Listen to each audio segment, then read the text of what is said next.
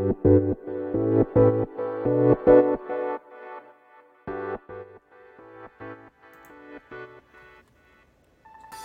んばんは、ゲーム実況ラボの富です。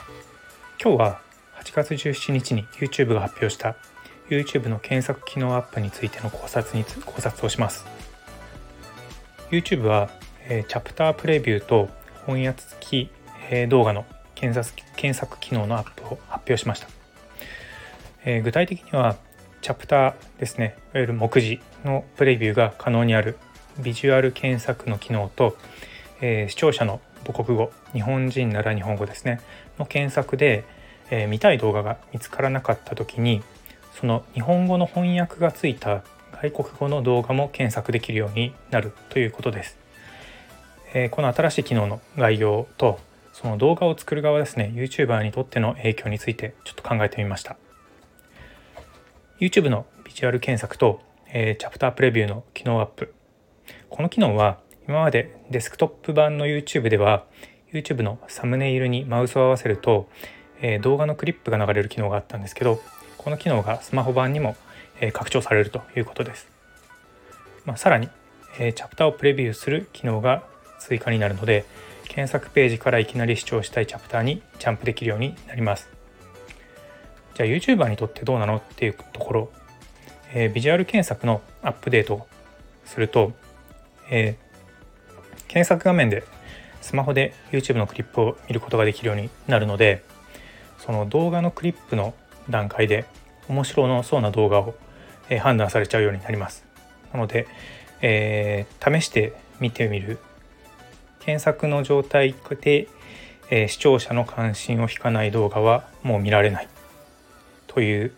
厳しい状況になります。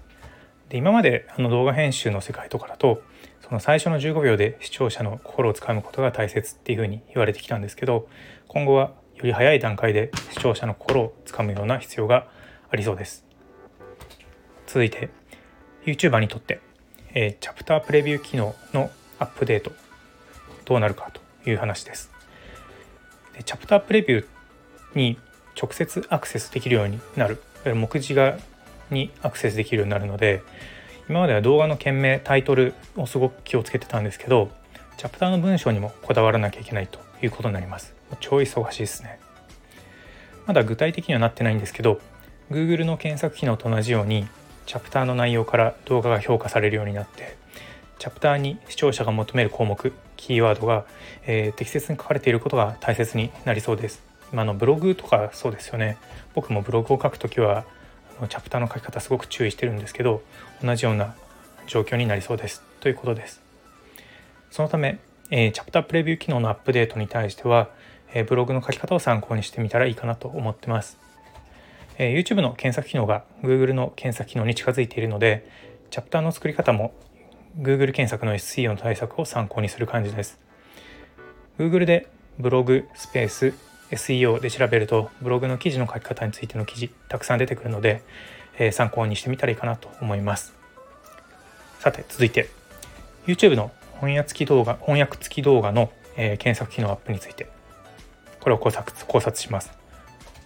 この機能は視聴者の母国語日本人なら日本語の検索で適切な動画が見つからない場合。母国語の翻訳付きの外国語の動画が検索できる機能です。例えばあるジャンルの音楽を検索する場合日本語で良い動画がなければ